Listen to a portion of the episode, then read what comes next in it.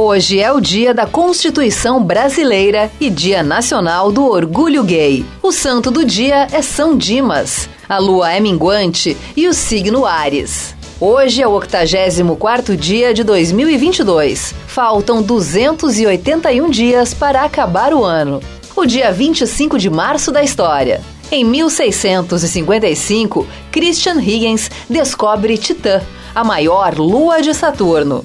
Em 1807, é abolido o comércio de escravos pelo Império Britânico. Em 1824, Dom Pedro I outorga a primeira Constituição brasileira. Em 1857, o fonógrafo é patenteado. Em 1901, é apresentado na França o primeiro carro da Mercedes. Em 1911, um incêndio em uma fábrica mata 146 trabalhadores em Nova York e dá início aos movimentos trabalhistas. Em 1933, Hitler acaba com os sindicatos na Alemanha.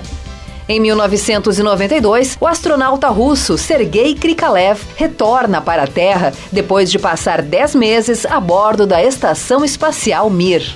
Em 1996, a exportação de carne bovina e derivados da Inglaterra é proibida em consequência da doença da vaca louca.